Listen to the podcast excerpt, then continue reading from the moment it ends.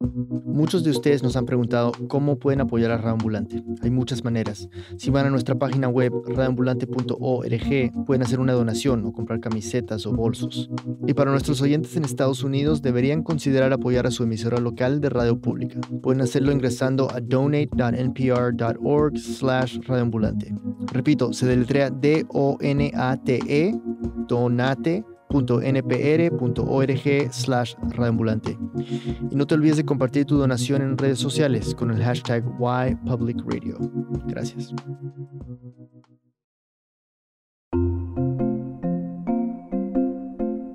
Bienvenidos a Radio desde NPR. Soy Daniel Alarcón. Quizás tú tuviste uno, yo sí. El mío era un cuaderno de tapa dura, blanco y negro lo tenía siempre en la mochila. Escribía ahí poemas, letras de canciones que nunca me atrevería a cantar. En fin. Fernanda Chavarri, una periodista y amiga, recuerda el suyo. Eh, era cuadradito, bueno, un rectángulo, ¿no? Como del tamaño de la palma de mi mano ahora. Bueno, no, no he crecido mucho desde que tenía 13 años, sigo del mismo tamaño, pero del tamaño de la palma de mi mano. La tapa era dorada y tenía un conejito en la portada y creo que dice mi diario o my diary, no sé si dicen en inglés o en español. Hasta tenía llave, pero se perdió. Y como el candadito no servía, dije, pues lo voy a escribir en inglés. Para que nadie lo leyera. Comenzó a escribir en este cuaderno en 1999. Dear Diary, me llamo Fernanda. Este es mi diario. Tengo 13 años, vivo en León. En el estado de Guanajuato, México. Y lo que Fernanda escribía en este diario, pues era lo normal, lo cotidiano. Me puse tal zapato, a las 7 de la noche hice tal cosa. Creo que ya me está gustando de nuevo este chico, Fernando, todo, todo. El dibujo de que me compré una blusa beige y escribía B-E-I-S-H, beige.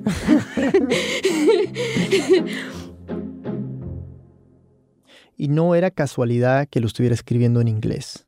Fernanda quería un espacio suyo, un espacio privado. Nadie más en su casa hablaba ni leía inglés. Y bueno, Fernanda tampoco hablaba mucho, pero estaba aprendiendo. Y tenía mucho que contar, más allá de lo cotidiano. Eran años complicados. A veces el ambiente de la casa era difícil. Es que unos años antes sus papás se habían divorciado. La situación entre mi papá y mi mamá, bueno, tensa es poco. Te estoy hablando de palabras mayores no podían verse, la situación era cero. Su papá se fue a vivir a Estados Unidos, a Tucson, Arizona, mientras que Fernanda y su hermana Andrea, que es cuatro años menor, se quedaron en México. Su mamá se había vuelto a casar y como muchas familias tardaron en acoplarse a esta nueva dinámica. Mi papá se fue y no lo vi por ¿qué? un año, dos años, no, no lo vi. Yo lo extrañaba mucho. En el 97, Fernanda tenía 11 años y fue a visitarlo por primera vez con Andrea, y después de eso, iban en verano y a veces en Navidad. En Estados Unidos a Fernanda todo le parecía una maravilla. ¡Wow! El aire acondicionado del mall. ¡Wow! Las tiendas de ropa. ¡Wow! Todo era wow. Mi papá tenía una alberca, entonces era ¡wow! La alberca. Aunque había albercas en, bueno, piscinas, les dices tú, en México, ¿no? Y había centros de, de, de compras en México también. ¿Te llamaba mucho la atención? Sí, bastante, bastante. Sobre todo porque yo estaba en una escuela de monjas católica, con uniformes, con mamá muy religiosa, la familia muy persinada y eh, entonces ah, me llamaba la atención el... Era como freedom. Ajá, menos reglas. Ya, sí. Cada vez más iba pensando en la idea de quedarse en Estados Unidos con su papá, sobre todo porque en ese entonces Fernanda y su mamá no siempre se llevaban bien. Claro, aunque mi mamá y yo en ese momento, bueno, chocábamos que como dos tractores, o sea, chocábamos mucho de personalidad. Y en su diario, además de escribir sobre los niños que le gustaban y sus amigas, Fernanda escribía sobre el plan que tenía, de irse con su papá. Pero... El decirle a mi mamá, me quiero ir a vivir a Estados Unidos. Era partir el corazón. Claro.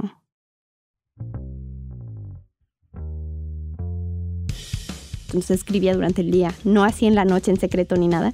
A mediodía sí, cuando todos estaban ahí, pero ocupados en sus cosas, yo me ponía a escribir ahí. Y a veces me robaba un cigarro de mí, de mi, del esposo de mi mamá y me ponía, según yo, a fumar un cigarro ahí y a escribir en mi diario. Y ahí yo, muy cool, muy rebelde ahí, según yo, fumando.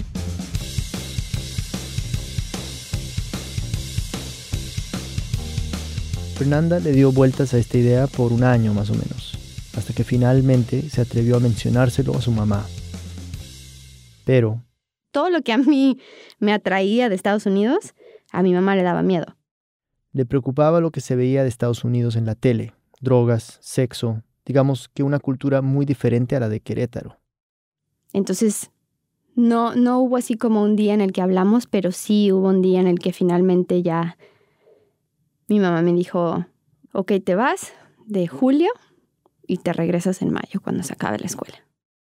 Y entonces, en julio del 99, Fernanda y su hermanita Andrea volaron a Tucson, como lo habían hecho en años anteriores, para pasar el verano con su papá.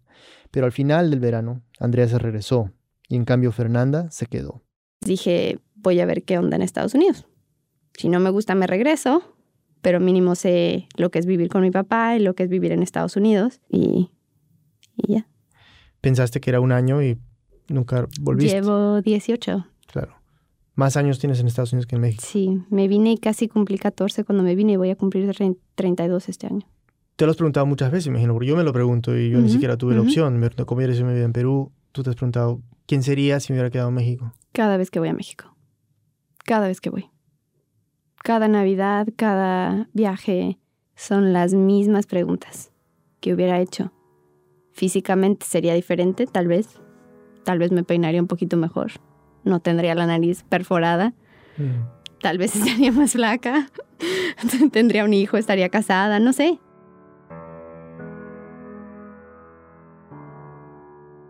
Y me pongo a pensar mucho en mi hermana. Mi hermana es la que me... La que me... Ah, ¿Por qué nos separamos tan chiquitas? O sea, hay, mil gente que no vive en el mismo país que sus hermanos. Pero normalmente eso pasa después. No cuando una tiene 10 y otra 14. Entonces pienso mucho en cómo sería nuestra relación, cómo sería ella tal vez si me hubiera quedado yo para ser más, para influenciarla un poco más. Em, es, eso es lo que pienso más, más que todo. ¿Quién sería yo y quién serían yo en relación con mi hermana? quién hubiera sido yo para ella si me hubiera quedado. Y sobre todo esa edad, de, los 10 años, en adelante cambias muchísimo cada año. Y en los años así como más importantes, yo no estaba. Simplemente no estaba.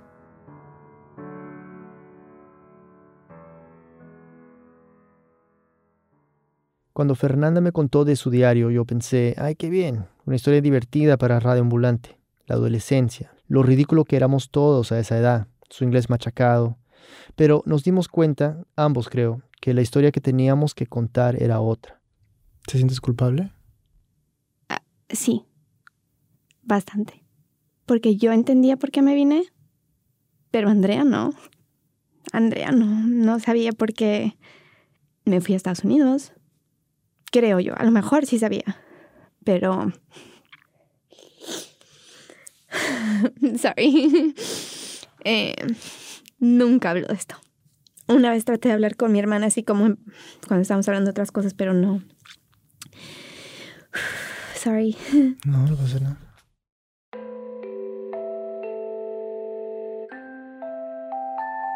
Fernanda me contó sobre una vez en particular, cuando viajó a Querétaro con su novio, para la fiesta de graduación de la universidad de su hermana.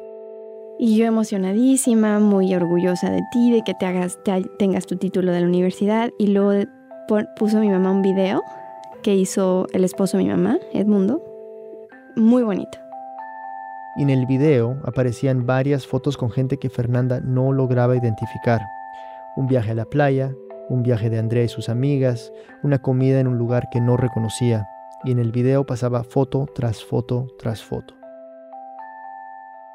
Y yo, o sea, volteé a ver a mi novio y le dije, no tengo ni idea de dónde fueron estas fotos tomadas. Y fueron los años más importantes para mi hermana y yo no tengo ni idea de quiénes son esas niñas. Y en ese momento, viendo ese video, me dio una tristeza enorme de no haber estado ahí, pero al mismo tiempo una felicidad inmensa de qué tan bonito han sido esos años que ella tuvo con mi mamá y con el esposo de mi mamá. Pero yo sentada ahí viendo esas fotos, Hazte cuenta que alguien me estaba agarrando de la garganta. Sentía como que no podía respirar de verlas y decir, híjole. ¿Y yo? ¿Y yo dónde? Y no es culpa de nadie más que mía. Pero tampoco es culpa. Pero se siente como culpa. Si no es culpa, ¿qué es?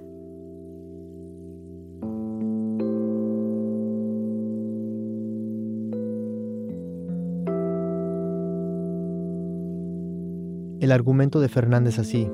Ella misma escogió irse, ella misma escogió no volver. Y nos dimos cuenta en el estudio que aquí estaba la historia, de esto se trataba, y que Fernanda tenía mucho que conversar con su hermana. Entonces, cuando viajó a Querétaro en agosto de este año, 2017, se llevó su grabadora. Ya volvemos.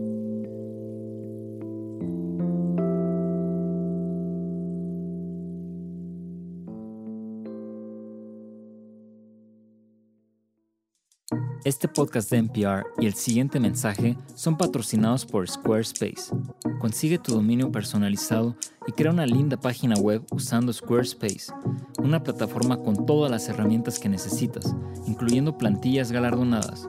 Ingresa a squarespace.com para obtener una prueba gratuita y cuando estés listo para lanzar tu página, usa el código radio para ahorrarte 10% en la compra de tu primer sitio web o dominio.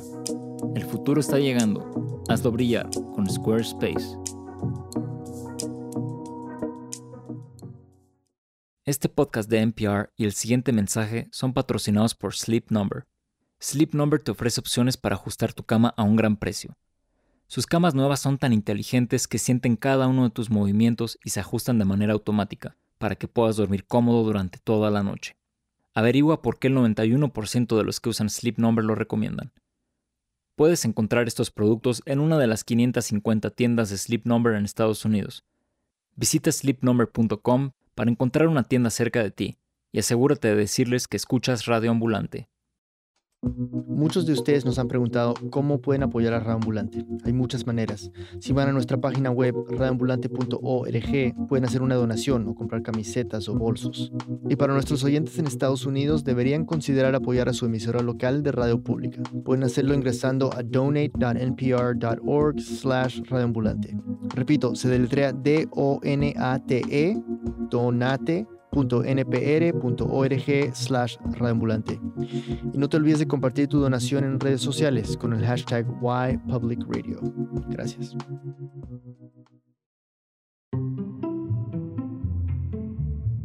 Estamos de vuelta en Radio Ambulante. Soy Daniel Alarcón. Y yo soy Fernanda Chavarri.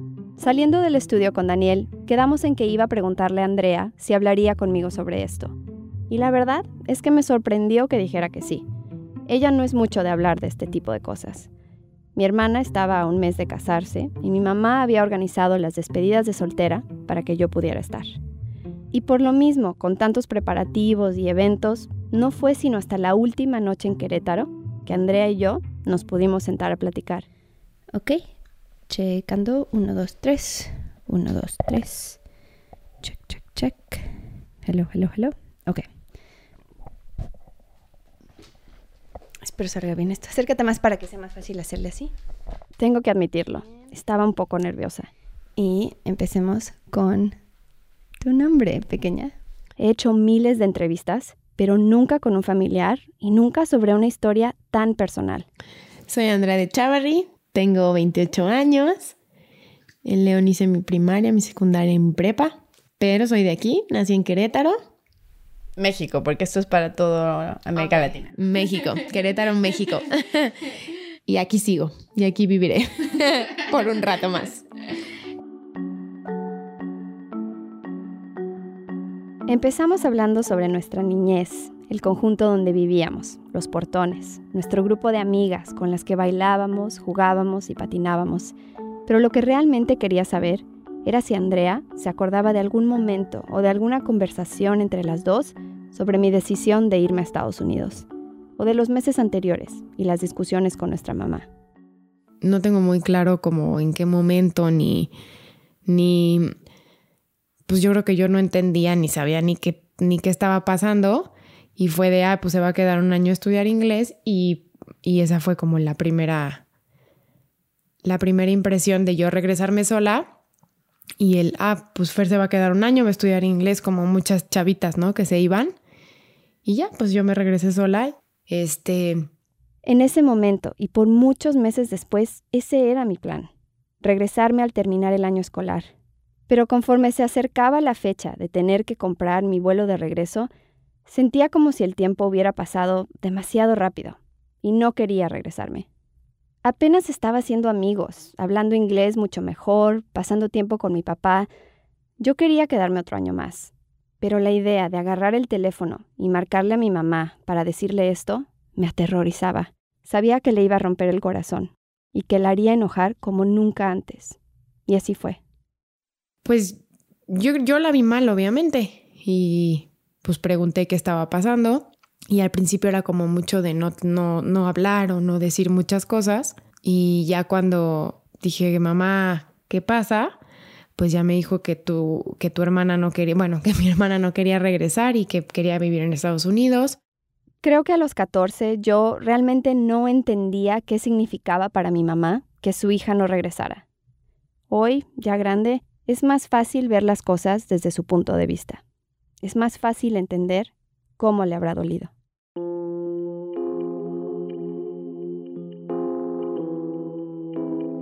Eh, ¿Tú qué pensabas de mi vida en, en, Tucson, en Estados Unidos? ¿Los primeros años? O sea, recién te fuiste.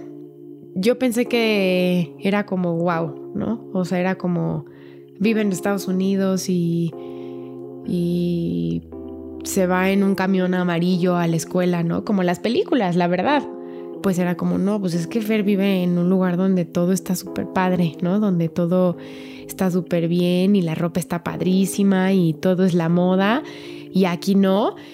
Y, y claro, obviamente, pues yo no me acuerdo que nunca me hayas dicho en ese entonces si en algún momento estuviste triste o estuviste mal. No sé si te lo callaste, te lo guardaste. Sí, a veces la pasé mal. Llegué a Tucson pensando que hablaba suficiente inglés, pero rápidamente me di cuenta que no. Mi escuela no era como las que veía en la tele, como en los videos de Britney Spears. Y aunque sí estaba emocionada de estar ahí, fue una transición un poco complicada. Hubo momentos en los que me sentí muy sola, pero nunca le conté nada de esto a mi hermana. Ya ahorita que sé que obviamente costó mucho trabajo el idioma, acoplarte, este, pues también llegar a una casa que nunca habías estado más que de vacaciones, ¿no? Con, con dos personas con las que no estabas acostumbradas a vivir, pues sí debe de ser complicado, pero en ese momento, pues yo no lo vi así, yo estaba chica. ¿Tú piensas que el yo irme a los 13 años fue como de rebeldía? Una parte sí, digo, desde muy chica fuiste súper independiente, ¿no? O sea, en, esa, en ese aspecto somos el agua y el aceite, ¿no? Yo al día de hoy que estoy a cuatro semanas de casarme, o sea, el hecho de saber que voy a dejar a mi mamá, yo creo que es lo que más me, me pesa, ¿no? O sea, porque, pues sí, las culturas son distintas y tú desde muy chiquita fuiste muy independiente, muy responsable de tus cosas, de tus actos, de, de todo, ¿no? Todo, como que todo lo que hacías era muy pensado. O sea, sí y no. Por un lado, claro, yo fui la que tomé la decisión de irme. Pero a veces siento que quedarme fue casi por inercia. Era como ser un pasajero en un tren que ya no podía parar. Después de vivir unos años en Tucson, la idea de volver, de imaginarme volviendo a León, se me hacía muy difícil. Las primeras tres o cuatro veces que volví a México a pasar las vacaciones, no faltaba alguien en la familia que me preguntara cuándo iba a regresar o por qué me había quedado. Algunas veces eran más que preguntas, eran más bien como reproches o regaños por haber dejado a mi mamá y a mi hermana. Y la verdad, me molestaban mucho esas conversaciones.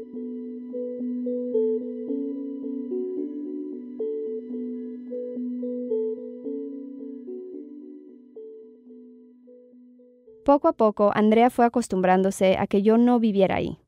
Le pregunté si en algún momento tomó la decisión más obvia, de apropiarse del cuarto que había sido nuestro. No, yo no, no, no agarré como la actitud de ya no está ahí, el cuarto es mío. Siempre se quedaron las dos camas. Había creo que algunos peluches como que eran tuyos que se quedaban ahí arriba de los cojines. Y ahí se quedaron tres mudanzas más. No sé si tú te acuerdes de, al principio sobre todo, momentos en los que decías, quisiera que estuviera Fer aquí o... Sí, muchas veces, porque aparte no había otro hermano, ¿no? Pues fue mucho tiempo, ¿no? Durante muchos años, el sentirme solita, el, pues sí, hasta el no tener con quién pelear, ¿no? Lo, lo, necesitas, ¿no? Yo no me podía prestar la ropa con mi hermana, ¿no? Yo no me podía prestar zapatos, o mi hermana no me podía cubrir de, de una mentira o de un, pues porque no había, ¿no? Entonces sí, sí, sí sentía feo, la verdad es que sí. Las dos buscábamos la manera de reemplazar a la otra.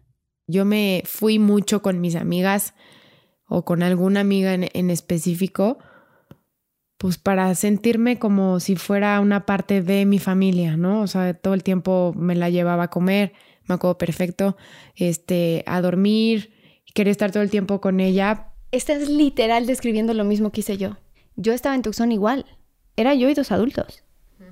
Y dos adultos que llegaban a trabajar a las seis y media, siete de la noche. Yo llegaba y me hacía de comer en el microondas yo sola. Y no había con quién pelearme. y no había con quién prestarme ropa. Lo que yo estaba pasando, pero en otro país y en otro universo paralelo a lo que estabas viviendo tú. Era igual. Claro.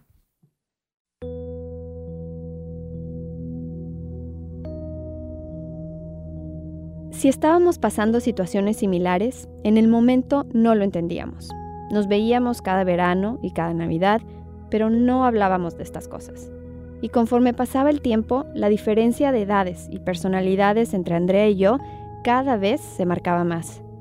Yo en mi fase medio punk en la secundaria con mis amigos patinetos y Andrea todavía en la primaria. Después yo ya entrando en mis 20 en la universidad y trabajando, y Andrea en su adolescencia rebelde.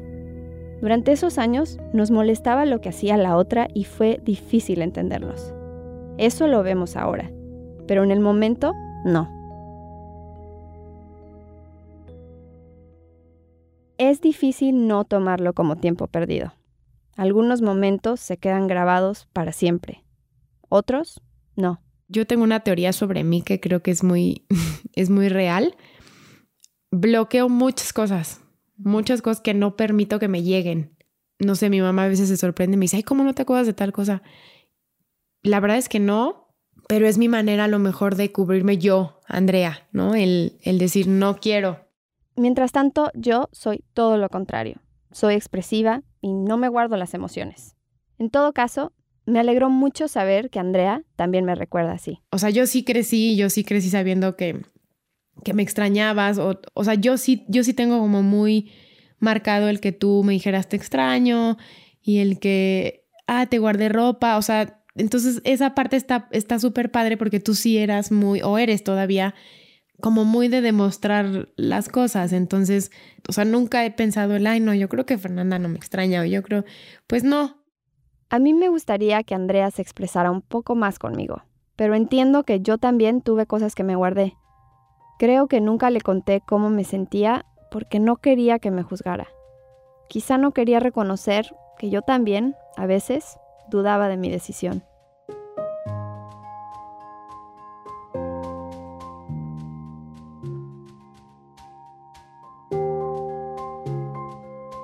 Unos cuantos días después de esta conversación y de que Fernanda volviera a Nueva York, entramos una vez más al estudio a escuchar los audios que grabó. Eh, cuando uno está muy cerca de una historia se te hace difícil escuchar el tape. Eh, ¿Tú sentiste en esa semana desde que volviste como, como que postergabas entrar al audio? No lo había abierto esta noche.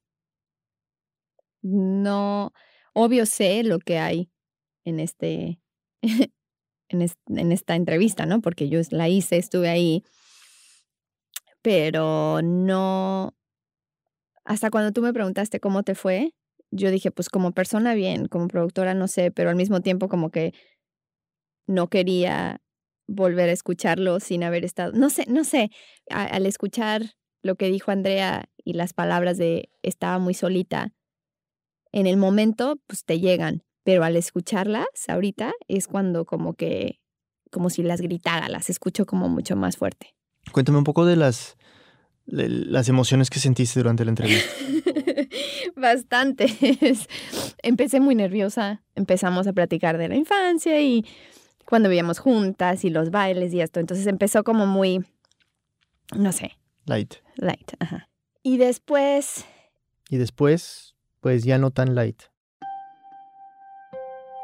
¿Tú crees que te aguantaste un poco la emoción por, por el- la personalidad de tu hermana o por esta cosa casi profesional de que si estoy con mi micrófono en mano estoy trabajando y esta historia no se trata de mí sino de ella y la idea es que ella hable, no que yo... Al 100%. La- o sea, las dos cosas. Eh, el que Andrea lo diga y se escuche un poquito emotivo, pero físicamente Andrea no está, no está ni llorando, ni está de que estaba solita. O sea, no, me lo está diciendo de...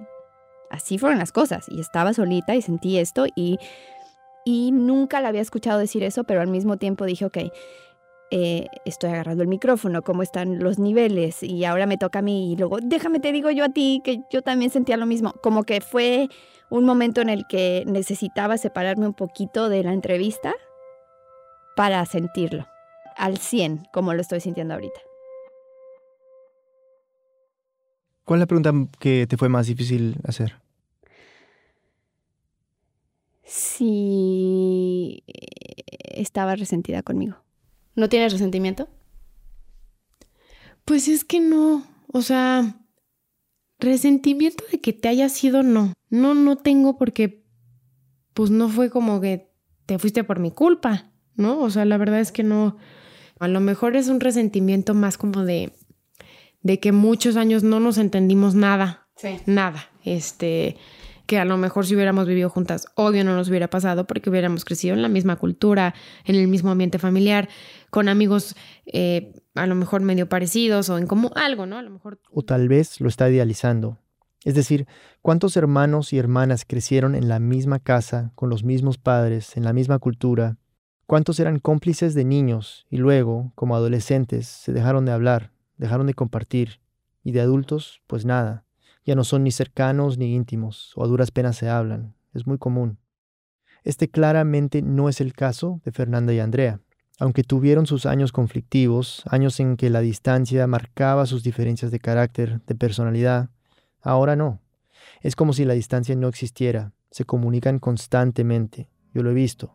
Fernanda y yo dictamos una clase juntos cada primavera en Nueva York y más de una vez nos interrumpió Andrea con un mensajito y Fernanda no dudaba de contestarle con largas filas de emoticones. Corazoncito, bandera mexicana, avión, hermanas, otro corazoncito.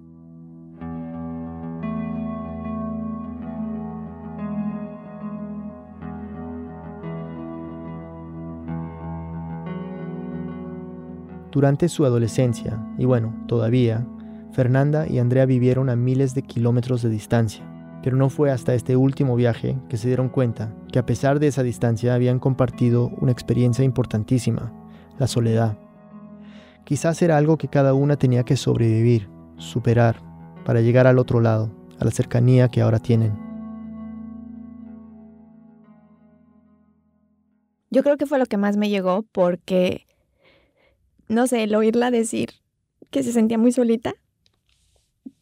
Como hermana mayor nunca quieres oír o pensar que tu hermana esté chiquita y que se sienta solita. Y porque yo también me sentía sola. Lo mismo que está escribiendo Andrea, lo mismo sentía yo. ¿Cómo terminaron la entrevista? ¿Con qué emoción? Bueno, yo le hice preguntas una hora y media y luego al final le dije que si ella tenía una pregunta para mí. Y este me sorprendió un poquito su pregunta, la verdad. ¿Qué te preguntaría yo? ¿Hay algún momento que a lo mejor hayas pensado o hayas dicho, me aceleré, pude haber tenido un poco más de paciencia y haber intentado quedarte más tiempo? Sí. Sí, bastante. Sí. Lo pensé sobre todo terminando la prepa. Claro. Claro, porque... A los pinches 13 años, ¿qué sabes? Nada. Nada. Te crees saber todo el universo y no eres nadie, no sabes nada, no has vivido nada. ¿Y te hubiera gustado que alguien como que te, re- o sea, te hubiera retenido o hubiera sido peor? No, si, si yo, si alguien me hubiera dicho, no vas, hubiera sido una rebeldía en León, que hubiera acabado peor, la verdad. Pero, si estamos hablando de hubieras, me hubiera gustado haber ido un año y regresar, y terminar prepa, y hacer más tiempo aquí, y ya después decidir.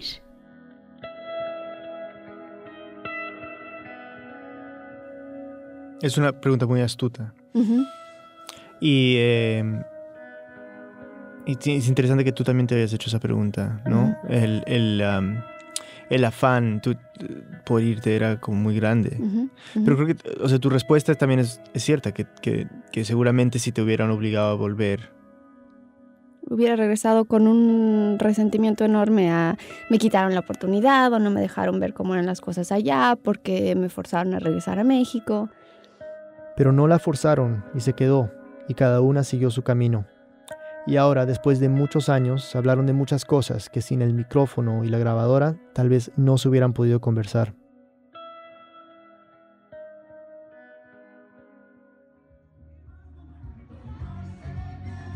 En todo caso, mientras cerrábamos esta historia,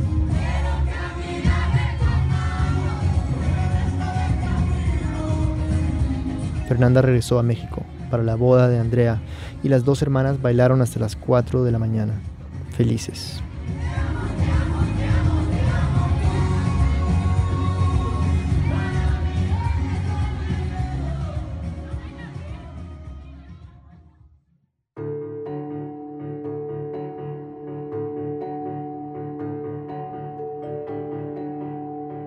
Fernanda Chavarri es productora y editora del programa Latino USA de NPR, vive en Nueva York. Esta historia la producimos entre Fernanda Viñas y yo, la editó Camila Segura, la mezcla del diseño sonido son de Ryan Swikert. El resto del equipo de Radio Ambulante incluye a Andrés Aspiri, Jorge Caraballo, Patrick Mosley, Laura Pérez, Ana Prieto, Barbara Sawhill, Luis Treyes, David Trujillo, Elsa Liliana Ulloa y Luis Fernando Vargas. Maitik Avirama es nuestra pasante editorial. Andrea Betanzos es la coordinadora de programas. Carolina Guerrero es la CEO. Ramulante se produce y se mezcla en el programa Hindenburg Pro. Conoce más sobre Ramulante y sobre esta historia en nuestra página web, radioambulante.org. Radioambulante cuenta las historias de América Latina. Soy Daniel Alarcón. Gracias por escuchar.